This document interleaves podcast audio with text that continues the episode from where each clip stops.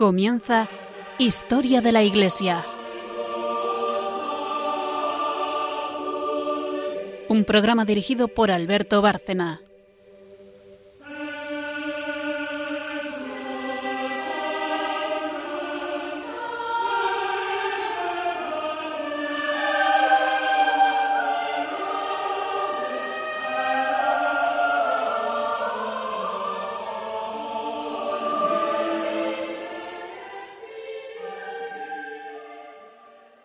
Buenas noches, oyentes de Radio María y de Historia de la Iglesia. Volvemos a estar aquí, eh, quienes realizamos este programa ya desde hace tiempo. Buenas noches, María Ornedo. Buenas noches. Buenas noches, Carmen Tour de Montis. Buenas noches. Buenas noches a todos nuestros oyentes. Eh, enseguida ya entraremos en materia, pero primeramente eh, nos presentamos, retomamos el contacto con aquellos que nos siguen e invitamos a quienes mm, quizá no conozcan el programa a hacerlo y enseguida haremos el sumario.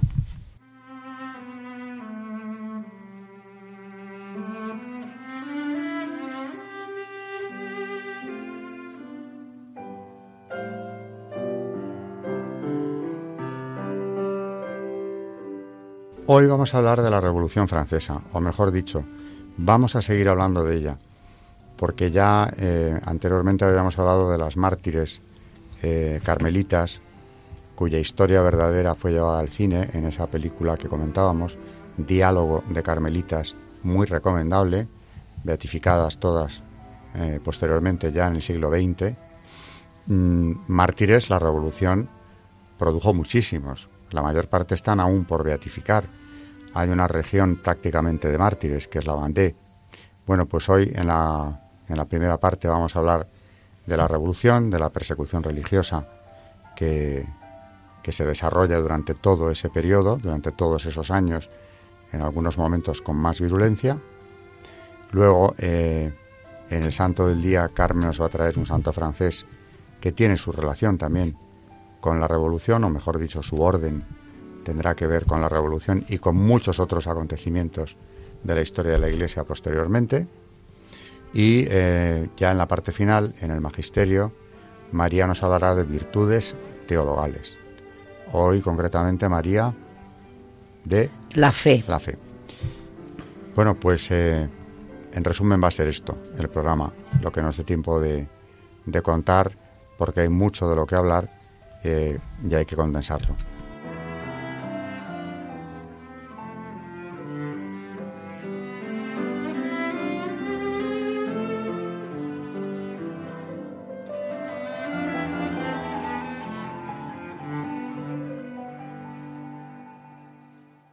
Comentábamos el otro día que la revolución, si bien las medidas contra la Iglesia y contra la religión eh, provocan el levantamiento de la Vendée, este no fue un acontecimiento aislado, sino que la mayor parte del territorio francés, por idénticos motivos, también se, se levantó contra el gobierno de la revolucionario.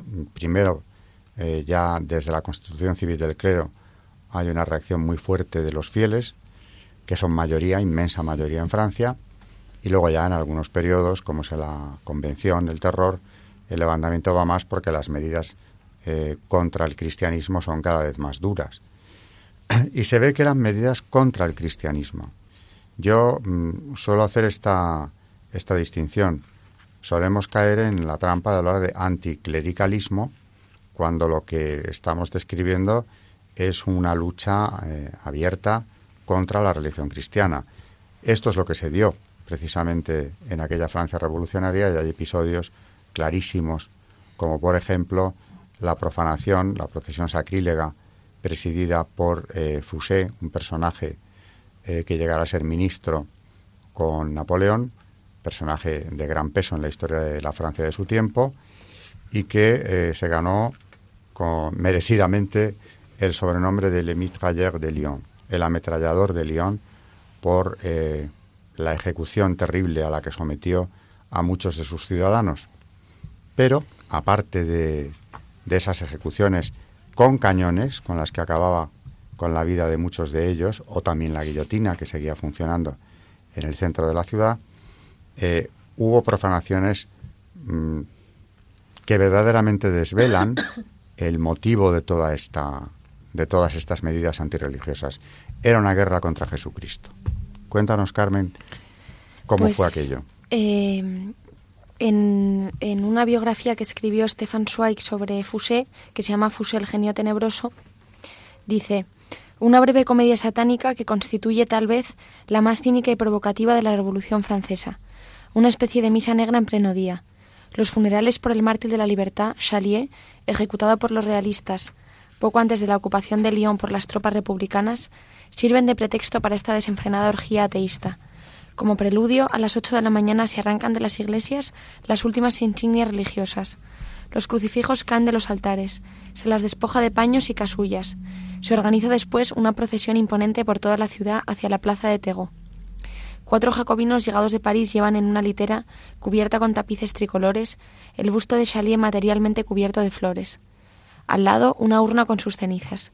Solemnes y graves caminan detrás de la litera los tres procónsules, entre ellos Fouché, en servicio del culto nuevo que debe mostrar al pueblo de Lyon pomposamente la deidad del mártir de la libertad, Chalier, el dios sauveur mort pour eux, dios salvador muerto por ellos.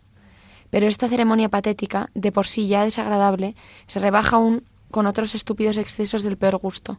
Una horde estrepitosa arrastra en triunfo, entre danzas salvajes, cálices, custodias e imágenes de santos. Detrás trota un burro, al que han puesto artísticamente sobre las orejas una mitria cardenalicia, y que lleva atado al rabo un crucifijo de una Biblia. Así se arrastra el Evangelio para risa de la chusma alborotada, colgado de la cola de un pobre asno por el lodo de la calle.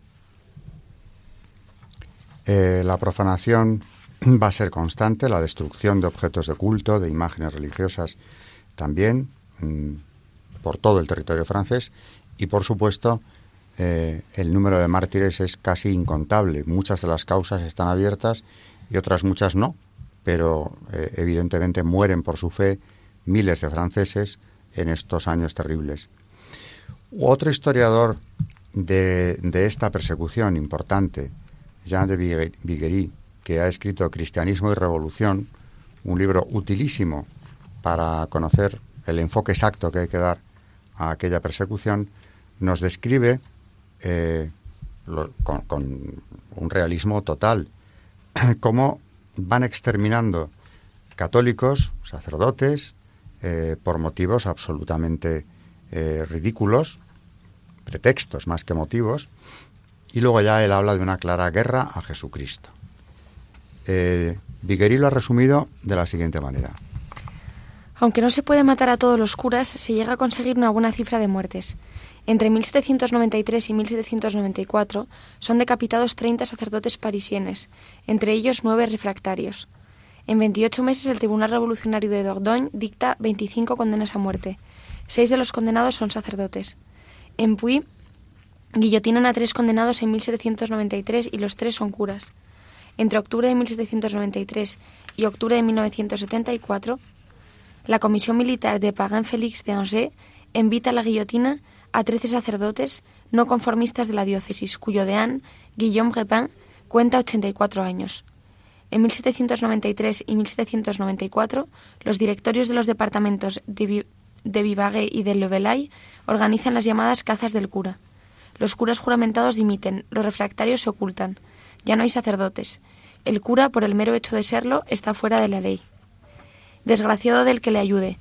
Ocultar a un sacerdote, aunque sea solamente un día, asistir a misa, esconder ornamentos de culto, todo ello son delitos y los que los cometen son aristócratas o fanáticos, que serán condenados a muerte.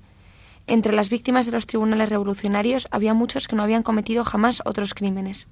Estudiemos, por ejemplo, los casos de algunos ajusticiados, por orden del Tribunal Revolucionario de Cambrai, formado el 10 de mayo de 1794 por el delegado Joseph Le Bon. Angélique Dupuy, vendedora. Encontraron en su casa una piedra de moler y restos de pan de oblea. Dedujeron que se trataba de una piedra de altar y fragmentos de hostias. El marqués de la Vestine y su esposa escondieron a sacerdotes refractarios. Augustin Boulanger tiene dos hermanos canónigos. Eustache Carlier, agricultor, ha dicho que los curas juramentados de la Asamblea Nacional eran unos miserables. La Comisión Militar de Angers condenó a varias mujeres a morir fusiladas sin otro delito que el de fanatismo. Françoise Michaud, hilandera de 28 años, es acusada de fanatismo invencible, lo que en el, lenguaje sans-culotte significa que no puede prescindir del culto católico. Según Voltaire, los fanáticos no merecían, no merecían tolerancia. La compasión está desterrada. A la madre de un sacerdote de Puy, el abate Bossac, se le acusa de ocultar a su hijo. Muere en la guillotina no sin antes exclamar ante sus jueces. Una perra puede amamantar a sus cachorros y una madre no puede tener a un hijo en casa. Sois más feroces que los tigres. Al mismo tiempo que persiguen a los sacerdotes y a los fieles, los delegados del pueblo y los comités revolucionarios se afanan en hacer desaparecer todos los signos exteriores de culto. Por ejemplo, el 9 germinal del año 2, el 29 de marzo de 1794, la Sociedad de Jacobinos de Toulouse invita a los representantes legales a que ordenen la destrucción de cualquier objeto de culto, derriben los campanarios, cieguen los nichos de los santos y arranquen los pedestales de las cruces. En todos los departamentos se descuelgan las campanas y se derriban las cruces, incluidas las de los campanarios, donde son sustituidos por gorros frigios y banderas tricolores, cuando no se destruye el propio campanario. Por ejemplo, en Auvergne la mayoría de las iglesias quedan mutiladas, destrozadas. Hacen pedazos los campanarios de Notre-Dame-du-Port en Clermont-Ferrand, la torre y las estatuas de la iglesia Montferrand, además de las dos torres de la catedral. El edificio escapa de la destrucción completa porque lo convierten en el club local. No queda una catedral gótica o románica que no tenga mutiladas o destruidas la mayoría de las estatuas de sus fachadas. El caso más famoso es el del destrozo de las 28 estatuas de los reyes del Antiguo Testamento que adornan la de Notre-Dame de París. El 23 de octubre de 1793, el Consejo General de la Comuna considera que tiene la obligación de hacer desaparecer todos los monumentos que alienten los prejuicios religiosos y que revivan el recuerdo execrable de los reyes, y decreta en consecuencia que en el plazo de ocho días sean derribados y destruidos los góticos simulacros de los reyes de Francia que figuran en la fachada de Notre Dame. En diciembre, el contratista Vagin inicia el proceso muy, muy ansiado de la demolición. Los fragmentos de las estatuas yacen en el claustro de la catedral en confuso montón. En 1796, Jean-Baptiste Lacanal, hermano del diputado convencional y regicida Joseph Lacanal, un católico ferviente, adquiere las cabezas que quedan completas y las entierra. En 1977 se descubrieron estos valiosos vestigios en el patio del Hotel Mogot. Otras muchas estatuas desaparecieron para siempre. Los delegados ordenaron destruir las de las vírgenes milagrosas de Boulogne y del Puy. La imagen milagrosa de Notre-Dame de los Ardillés en Saumur fue guillotinada en la plaza de la Village de Saumur.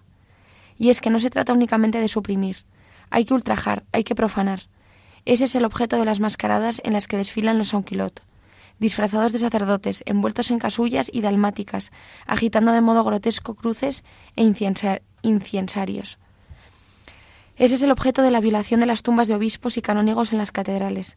Ese es el objeto de los saqueos de relicarios y la quema de reliquias como el que tuvo lugar el 24 de diciembre de 1793 en Tours, ante una multitud de fieles congregada para asistir a la misa del gallo. Los profanadores se deleitan con los insultos más bajos, las injurias más groseras. Un tal Dagón, guardia del departamento de Camper, irrumpe en el templo a la cabeza de una banda y, destrozando a sablazos la puerta del sagrario, saca el cáliz y el copón, se desabrocha y ante la congruencia orina entre los vasos sagrados. En Auxerre, los soldados del ejército revolucionario se apoderan de un crucifijo de cobre situado encima del altar. Uno de ellos lo pasea en son de burla cabeza abajo e invita a los transeúntes a escupir encima. A un obrero que se niega a hacerlo le cortan la mitad de la nariz de un sablazo. La revolución declara la guerra no solo a los signos, sino al mismo Cristo. Se quiere derribar la cruz, pero también se quiere humillar al crucificado. Y en medio de toda esta locura, de todos estos espectáculos terribles eh, y de toda esta cosecha de mártires que se producía en Francia, en medio de estos espectáculos atroces, de la manera más insospechada, nuestra Madre del Cielo viene en auxilio de sus hijos y tienen lugar en, una de las zonas más castigadas, precisamente eh, en la zona del oeste, en la Vendée, en la Vendée militar, eh, unas apariciones marianas que naturalmente eh, levantan un rechazo terrible por parte de las autoridades, que no fueron capaces de impedir el que miles de franceses acudieran a los santuarios marianos con este motivo, aunque ya lo venían haciendo, pero reforzados por las apariciones de la Virgen. Cuéntanos, María, esto lo encontré yo en la tesis de Reinald César, en el libro de César, y lo llevé al mío porque me pareció de lo más impresionante de todos estos sucesos religiosos eh, el ver ese acompañamiento de la Virgen a, sus hijos en la tribulación. Que recordamos a nuestros oyentes que el libro del director de este programa, de Alberto, se llama La Guerra de la Vendée, una cruzada en la Revolución, y, es de donde sacamos este, este extracto que, que voy a leer a continuación. Dice, si solamente se hubieran dirigido contra ellos la persecución estatal, podría parecer acaso que se trataba de imponer a cualquier precio la nueva iglesia reformada, creada por la Revolución, pero hubo algo más, algo que presagiaba la persecución general contra el cristianismo que comenzaba a desatarse en Francia para llegar mucho más lejos. Me refiero al intento de reprimir las manifestaciones de piedad colectiva en la Vendée. Allí había arraigado a lo largo de todo el siglo XVIII la predicación de los padres monfortianos, discípulos de San Luis María Griñón de Montfort, caracterizado por su devoción mariana, el gran predicador de la Virgen. Estos misioneros parroquiales habían enraizado en la región tres devociones concretas, la Santa Cruz, el Santísimo Sacramento y el Rosario, del que fueron creando cofradías para extender su rezo. Además, como decía Viguerí, habían inculcado a los fieles el desprendimiento de los bienes temporales, pidiéndoles con frecuencia que durante la misión de los monfortianos suspendieran el trabajo para mejor atender a los ejercicios espirituales. Sin este apostolado misionero y sin el espíritu de sacrificio que hizo nacer en las almas, la bondad resulta incomprensible. Esto explica también el carácter masivo de las peregrinaciones a los santuarios marianos, precisamente en unos momentos en los que los fieles católicos se sentían progresivamente acorralados por un poder al que sólo a duras penas podían resistir y por un tiempo limitado si Dios no lo remediaba. En 1791 y 1792 se vieron procesiones de miles de personas recorriendo el país durante dos o tres días para ir a los lugares de peregrinación, avanzando por las noches a la luz de las velas. Al frente de las mismas abría la marcha uno de los fieles, llevando un enorme cirio de cuarenta libras, seguido de un estandarte y una cruz de madera pintada de rojo. Durante el recorrido, a la ida y a la vuelta, los peregrinos iban cantando letanías a los santos. No se registraron incidentes, pero indudablemente estas manifestaciones debieron parecer preocupantes al directorio del departamento, que tomó una decisión sorprendente. Ordenar la destrucción de las capillas de Belfontaine y Saint-Laurent de la Plaine, dos de los objetivos preferidos por los peregrinos. Pero fue en balde la gente siguió yendo en procesión a estos lugares. Uno de ellos, el emplazamiento de la capilla de Saint Laurent, se había convertido en foco de, atención por haber ocurrido allí la mencionada aparición de la Virgen en agosto de 1791, justo antes de ordenarse su destrucción. La drástica medida administrativa se reveló inútil y la afluencia de devotos no decreció. Para mayor inquietud de las autoridades, pronto se divulgó un segundo suceso sobrenatural en el mismo sitio.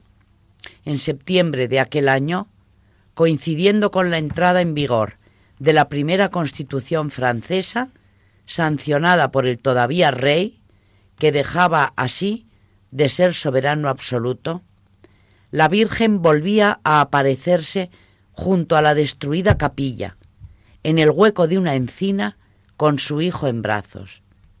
A partir de ese momento, la afluencia de gente se redobló. La policía informaba el 25 de octubre. Habiéndose dirigido al lugar alrededor de las tres de la tarde, se encontraron a unas cincuenta personas de ambos sexos, rezando, arrodilladas, que el número había ido aumentando a lo largo de la tarde y que por la noche llegó a ser de unas trescientas personas, que se alumbraban con antorchas, que entonces llegó una procesión procedente de San Quentin. La misma procesión se dirigió a San Laurent de la Plaine, entró en la iglesia y permaneció en ella parte de la noche cantando himnos y cánticos. No pudieron con el fervor del pueblo católico y de ahí que años más tarde, cuando las aguas se fueron remansando eh, después del directorio, Napoleón llegase incluso a firmar un concordato con el Papa porque comprendía que era imprescindible restaurar la unidad espiritual de la nación y esto no se conseguiría en la católica Francia si no se restauraba el culto católico y eh, se normalizaba la vida religiosa eh, en parte, en parte solo, tal y como había sido antes de la Revolución. Con esto mm, hemos hecho solamente un brevísimo bosquejo de lo que fue la situación de los católicos franceses, el telón de fondo a tantos mártires como, como dieron su vida por Cristo en esos años. Vamos a hacer una pausa y después de ella Carmen nos hablará de ese gran santo francés.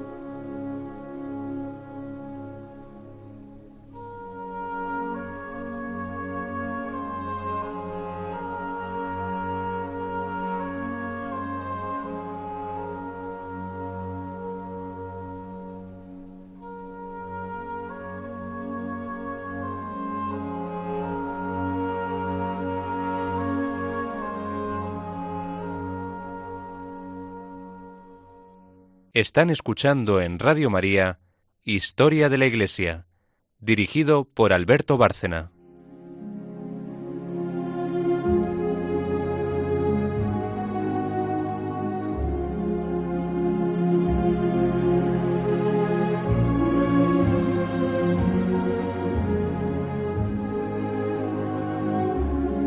Santos en la historia de la Iglesia.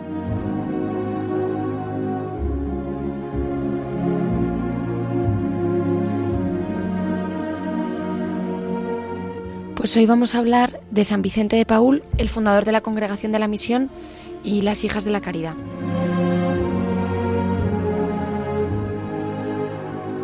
Nace el 2 de abril de 1581 en Rankin, cerca de Dax, en el suroeste de Francia. Tercer hijo del campesino Juan de Paul. Los hijos de los campesinos del siglo XVI apenas tenían tiempo para divertirse, ya que desde muy jóvenes se veían obligados a trabajar. Vicente llevaba a pastar el ganado, las ovejas, las vacas, los cerdos. Salía todos los días descalzo y con humildes provisiones. Vicente es un chiquillo despierto y su padre tiene para él unos planes ambiciosos. Fue enviado a los 14 años al Colegio de los Franciscanos de Dax, que está a 5 kilómetros de Puy. Dax es una ciudad próspera, de amplias calles y bellas mansiones.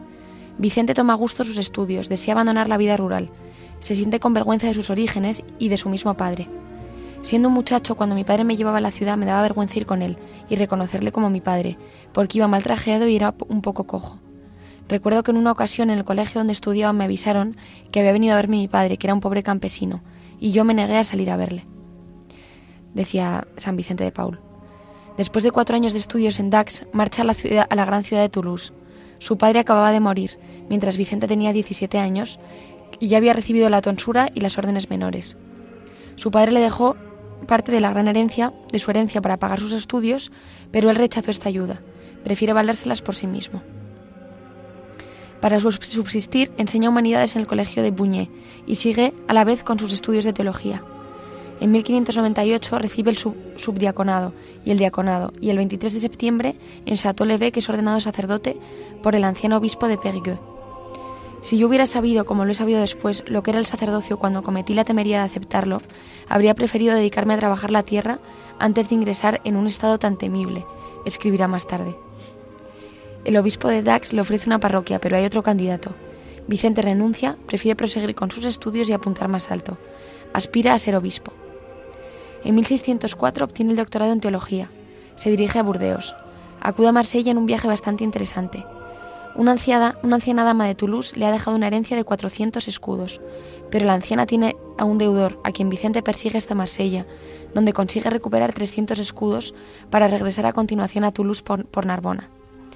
En Marsella Vicente embarca para Narbona, se va en barco, barco que es atacado por los turcos y Vicente cae prisionero. Los años 1605 a 1607 son en realidad muy misteriosos. Se cuenta que vendido como esclavo en, en Túnez estuvo sucesivamente al servicio de cuatro distintos señores, un pescador, un médico, el sobrino de este y por último un cristiano renegado. Por fin convirtió a su amo, se escapó llegando a Aviñón y desde allí a Roma. Llegó a París hacia 1608.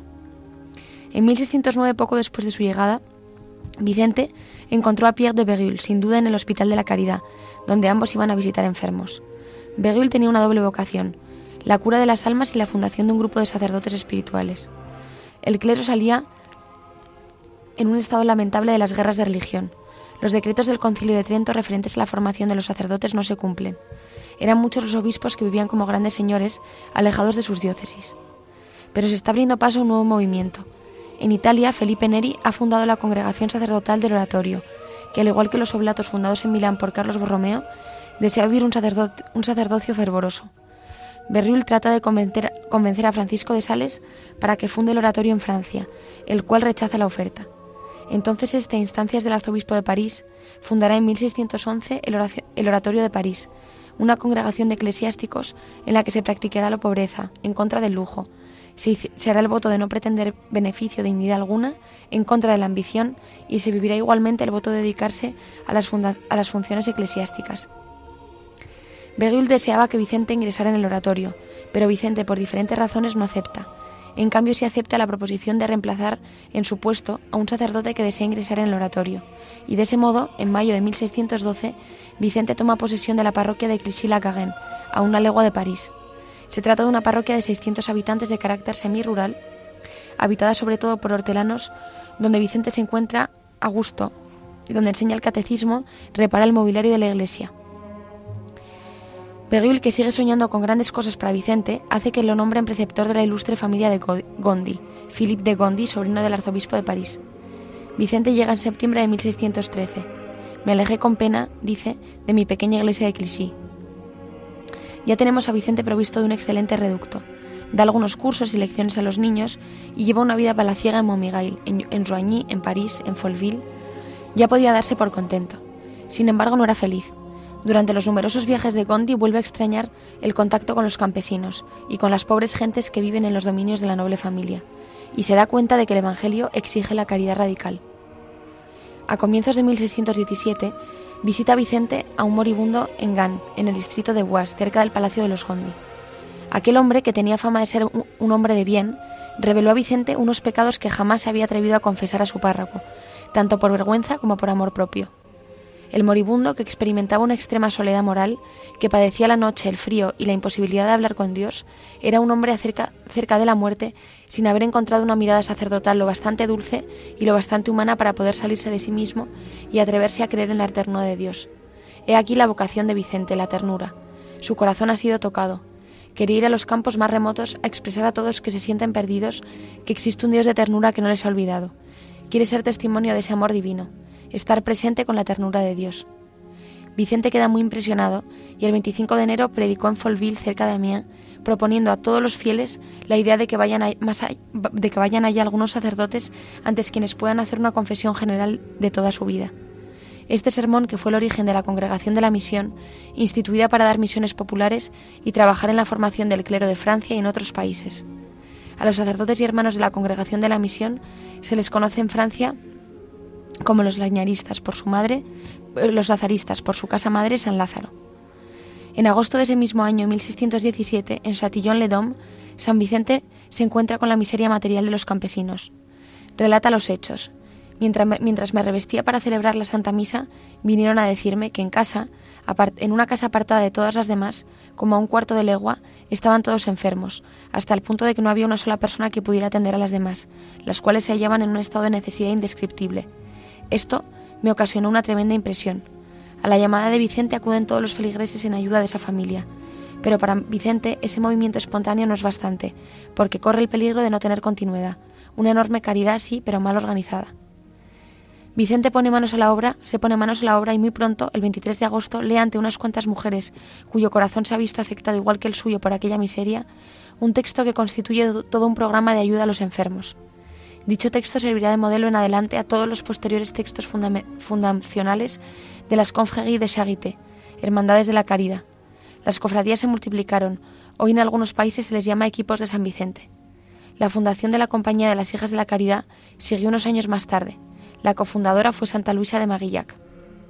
Vicente no quiere permanecer por más tiempo con los Gondi y así se lo hace saber a Beguil en mayo de 1617 se traslada el 1 de agosto de aquel mismo año a una pequeña parroquia en la región de Bresse, Chatillon de Dôme, donde ejerce como párroco. en noviembre de 1618 se encuentra en París Francisco de Sales. El obispo de Annecy, que tiene ya 51 años, ha publicado dos años antes su Tratado del Amor de Dios. Francisco de Sales es célebre por la inmensa dulzura de sus discusiones con los protestantes y por su bondad para con los pobres y enfermos, a quienes les daba todo, incluso lo que no era suyo, y lo tomaba prestado.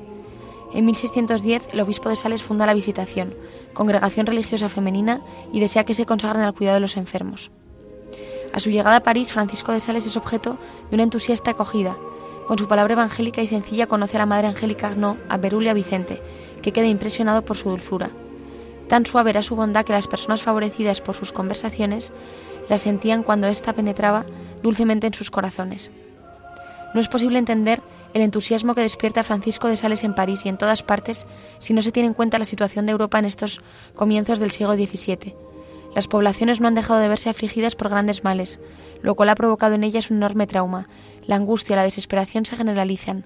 La Iglesia señala con el dedo los diversos chivos expiatorios, los turcos, las brujas, los judíos, los herejes, e insiste además continuamente en ese otro peligro, distinto del que aflige el cuerpo, el peligro de perder el alma.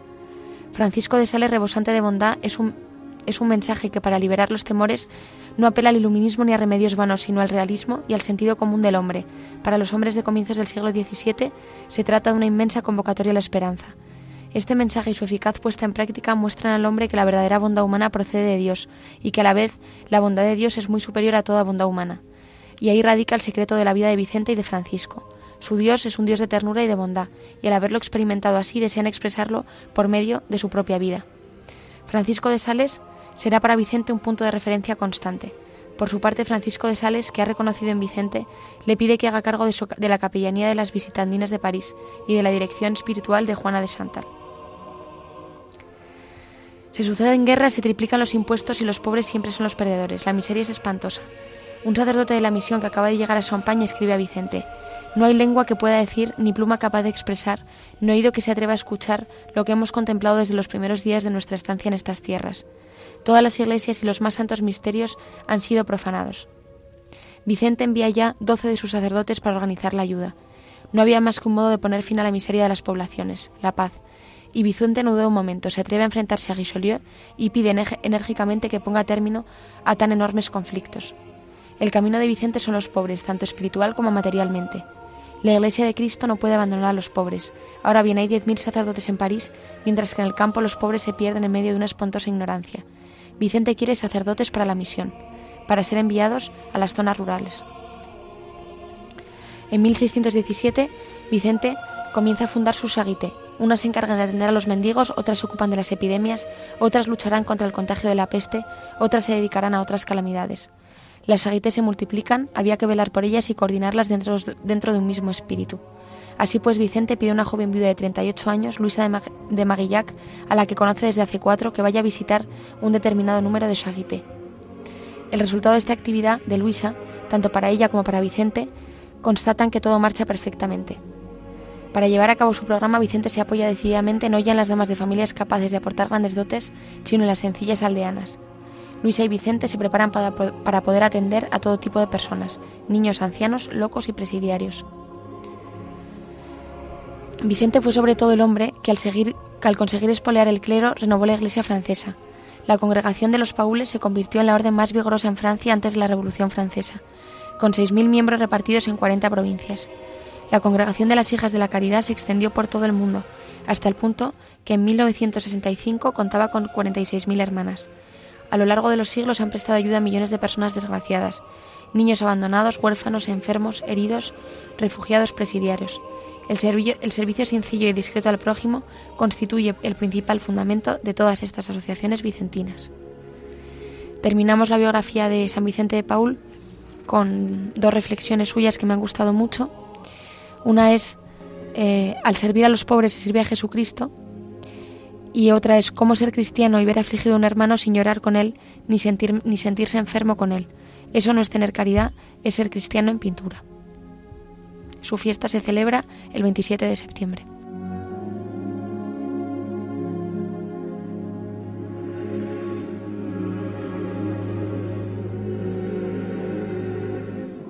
Un gran santo que dejó una gran huella en Francia y, que, claro, al ser desmantelada toda la obra de las órdenes religiosas, podemos imaginar el enorme vacío existencial que se produce en la Francia revolucionaria.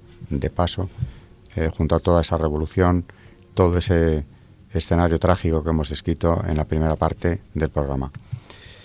Después de una pequeña pausa, María mm, hablará ya de la fe.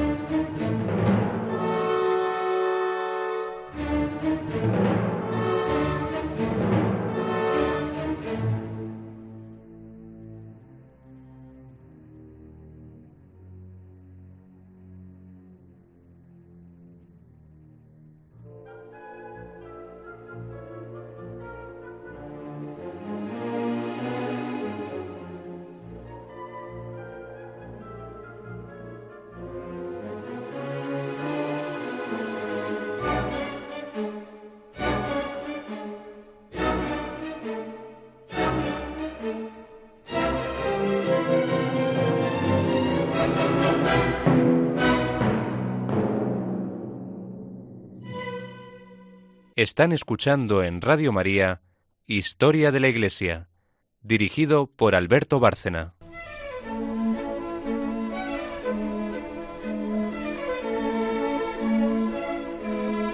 El Magisterio de la Iglesia.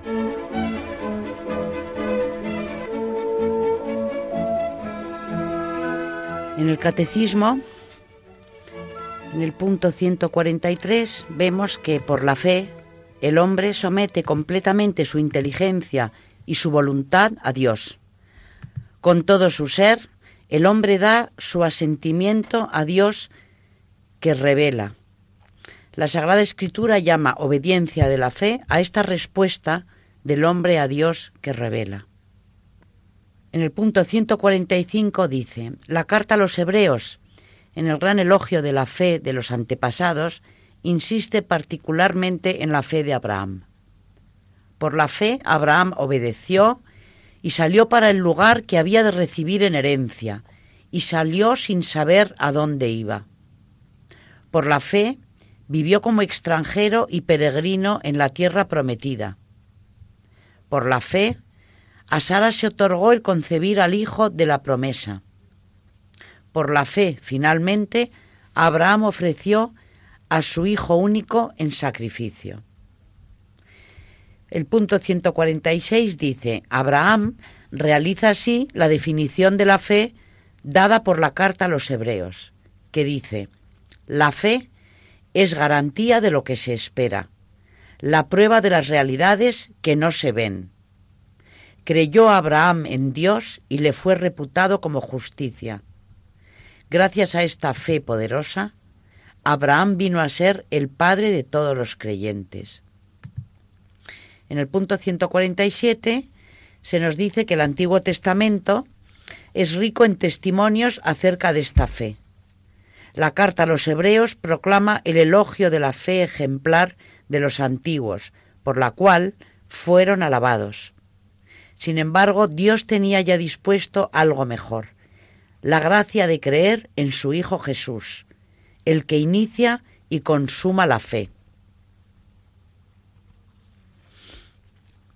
Bueno, es una virtud que también en otra ocasión hablaremos porque yo creo que hay que decir muchas cosas. La fe, desde luego, eh, viene al caso siempre al hablar de los mártires, porque es lo que son, testigos de la fe, testigos de Cristo. Y, tienen que tener, desde luego, esa virtud eh, como una gracia especial en altísimo grado para afrontar todo lo que llevamos recopilando aquí desde hace ya no sé cuántos programas, pero concretamente en este último, en el que estamos haciendo aún, eh, ¿qué fortaleza puede inspirar la fe en alguien para soportar todas estas tribulaciones, ver eh, en peligro su vida y la de sus familias y seguir siendo testigos de ella? La fe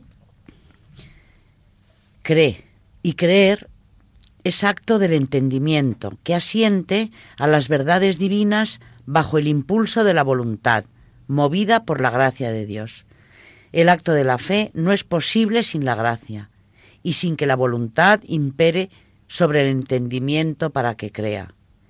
Con el corazón se cree para la justicia, dice Romanos 10:10. 10. ¿Por qué? Porque el cristiano es ante todo un creyente. El justo vive de la fe. Gálatas 3:11 o Hebreos 10:38. Toda la vida cristiana tiene su principio en la fe. Sin fe es imposible agradar a Dios, dice Hebreos 11, 5, 6, Marcos 16, 16, Juan 3, 18. La vida eterna está en conocer a Dios y a Jesucristo. La fe es por la predicación de la Iglesia, Romanos 10, 17. Ella es columna y fundamento de la verdad. La fe es una obediencia intelectual prestada a los apóstoles enviados por Cristo. La fe da fuerza para vencer al mundo. Ella es roca firmísima sobre la que el hombre ha de edificar su casa, y no tiembla con ninguna duda, pues se apoya en la veracidad de Dios y de su enviado. Los que han recibido la fe bajo el magisterio de la Iglesia no pueden jamás tener causa justa para cambiar o poner en duda esa misma fe. La fe con obras, cabría añadir, como dejó claro el Concilio de Trento, no a la manera de Lutero. Eh, lo del justo vive de la fe precisamente es lo que a él le sirve como argumento para su tesis, en la sola fide. Y Trento le contesta que no, que la, la, fe tiene que ir acompañada de obras porque dado que el hombre es libre porque Dios lo ha hecho así, corrompidos estamos por el pecado, pero no tanto que hayamos perdido el libre albedrío, que es un concepto fundamental de este concilio de Trento. Desde luego, fe con obras, y no cabe duda de que las obras de los mártires son obras gigantescas, ¿no? es el ofrecimiento de la propia vida, esa es una obra que excede casi cualquier otra. Desde luego es un testimonio de fe, el más grande que tenemos de, en la Iglesia y, la suerte que tenemos de, tener a, tantísimos millones y millones de mártires. Nos queda mucho por hablar de mártires, desde luego. Eh, estamos en la Revolución Francesa, eh, de ella podríamos seguir hablando mucho, pero bueno, hemos dado como eso, unas pinceladas de lo que fueron aquellos años durísimos, pero, pero tenemos que seguir y hay mártires de todos los tiempos y en todas las latitudes. Lo que pasa es que estos de la Revolución y luego ya, claro, también mártires posteriores del siglo XIX incluso, nos son mucho más cercanos y nos describen ya un escenario en el que, si bien cuando se habla de la Revolución eh, siempre se destacan los aspectos positivos como es eh, la democracia, el final del antiguo régimen, de la monarquía absoluta, etcétera, todo esto se oculta. Sistemáticamente eh, no se habla de ello, aunque yo insisto siempre a mis alumnos, cuando hablamos de los objetivos de la Revolución Francesa, sin duda alguna, uno era este, la destrucción del cristianismo, el desmantelamiento de la Iglesia. En el pensamiento ilustrado estaba ya ese rechazo a la fe, ese rechazo a la revelación, que en algunos autores es clarísimo. no hay que irse a unos menos conocidos, como la Metrie eh, o como Olbach, digo menos conocidos del gran público en España. En el mismo Voltaire, desde luego, ese rechazo al cristianismo es evidente. Claro, esas ideas, cuando ya se desatan las pasiones de la revolución, pues traen como consecuencia el que se imponga incluso una religión nueva, con un deísmo, con un ser supremo que la preside, eh, con elementos gnósticos, masónicos clarísimos, y que sin duda van a ser el motivo de que eh, lo que nos contaba Carmen en la primera parte del programa, se produzca una persecución ya absolutamente irracional por parte de quienes en teoría eran seguidores y adoradores de la diosa razón. Pero el matar eh, personas como esa, esa mujer que muere por habérsele encontrado en casa pan de oblea y hacerse sospechosa por ello de que allí se hayan podido producir misas o realizar misas es algo de una irracionalidad y de una brutalidad, por otra parte, terrible, ¿no? Sí, precisamente ah, cuando decías de Voltaire, cuando estábamos leyendo antes, em, pues precisamente lo que estás diciendo, eh, en uno de sus escritos, Voltaire llega a decir que los fanáticos no merecían tolerancia, fanáticos entendidos como lo que ellos entienden por fanáticos, que es simplemente, pues eso, ir a misa, los casos que hemos leído antes, que, bueno, no lo recordamos, pero algunos por esconder sacerdotes, pero otros por cosas como, como simplemente haber encontrado restos de oblea en su casa. Esos eran fanáticos para ellos. Y según Voltaire, ya había escrito algunos años antes que ellos no merecían tolerancia. Con lo cual, esto ya se venía fraguando desde hacía un tiempo, toda esta. Y se crea entonces el llamado delito de fanatismo, que es el delito por el cual delito entre comillas, van a ir a la guillotina o van a ser ejecutados por cualquier otro medio eh, muchos católicos franceses.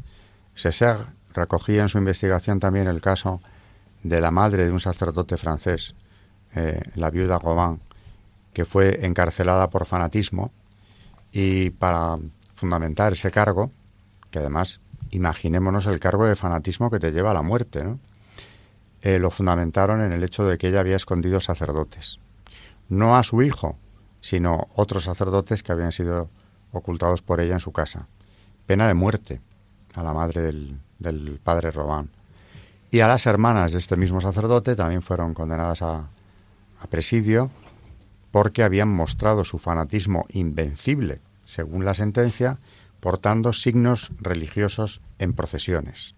Es decir, que podías ir a la cárcel o podías ir a la guillotina por el hecho de que se te había visto en una procesión religiosa llevando no sé qué signos, no los especifica, pues un estandarte o simplemente un cirio era motivo suficiente para llevarte a la muerte.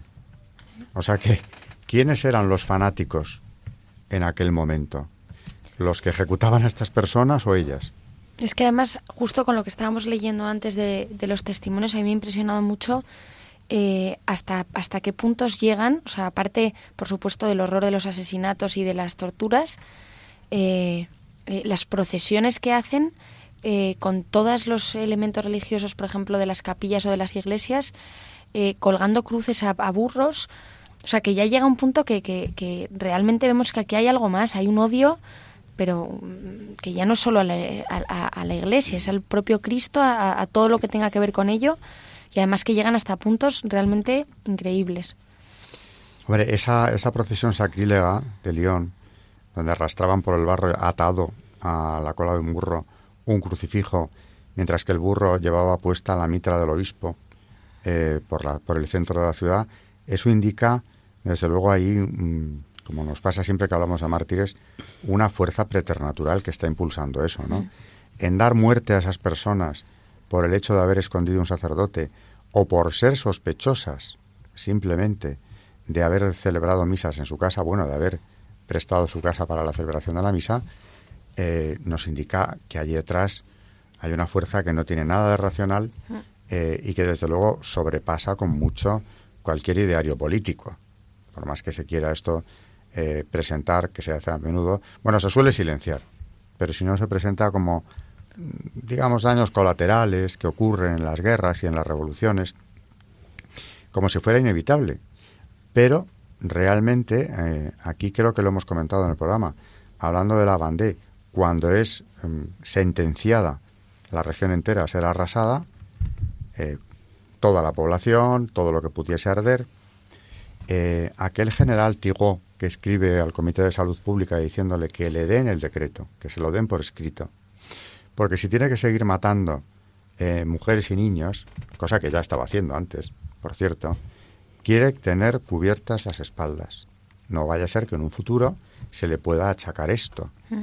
Y aunque le cuesta, finalmente, recordémoslo, recibe la carta del Comité de Salud Pública donde se le dice que sabemos que tus intenciones son puras seguid haciendo lo que tenéis que hacer.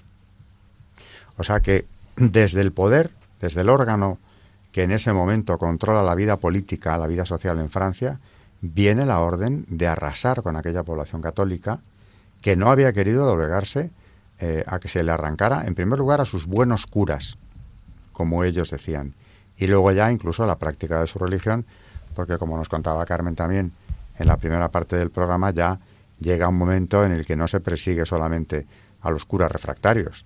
Los propios juramentados también van al patíbulo, por más que hayan querido contemporizar con la revolución, desvincularse del Papa, etcétera, ni eso les va a salvar finalmente, porque al final, ¿qué están viendo en ellos? Alguien que ha recibido el sacramento de orden sacerdotal, aunque no hayan sido fieles a sus votos, aunque los hayan eh, pisoteado en ocasiones, son sacerdotes y van a la guillotina como los juramentados. Yo creo de todas maneras que este odio tan brutal a la religión católica, como hemos visto, ya no a lo largo de toda la historia de la Iglesia, sino especialmente las repercusiones de la Revolución Francesa que estamos viviendo hoy tan de cerca. Pero yo creo que este odio tan, tan bestial primero no es una casualidad. Este odio tiene un jefe, que es el que está, eh, bueno, pues volviendo a esas personas en contra de unos pobres sacerdotes que qué daño habían hecho a nadie. Y gente humilde incluso, por el hecho de ser eh, simplemente creyentes y practicantes, lo que no se suele publicar es que de las víctimas de la guillotina, de todos esos miles de personas que pasaron por el patíbulo, mm, ni siquiera la mitad son nobles o sacerdotes. Mm. Eh, el resto son eh, gente del tercer estado que muere por su fe, casi siempre por su fe. Bueno, pues eh, ese odio no se va a ir, ese odio que ya se manifestó terrible en estos años de finales del siglo XVIII ya no se va a ir y en las siguientes revoluciones del siglo XIX volverá a rebrotar como volvió a hacerlo también en el siglo XX.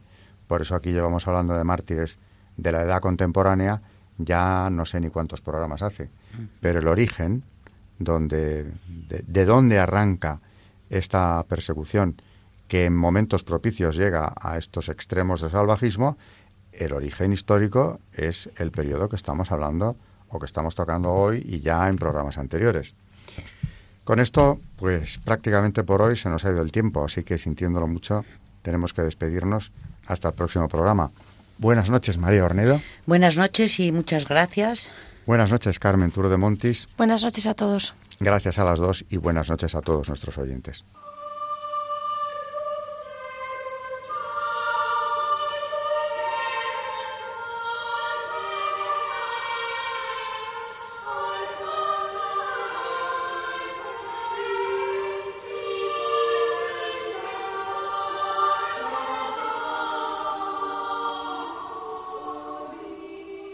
Han escuchado Historia de la Iglesia, un espacio dirigido por Alberto Bárcena.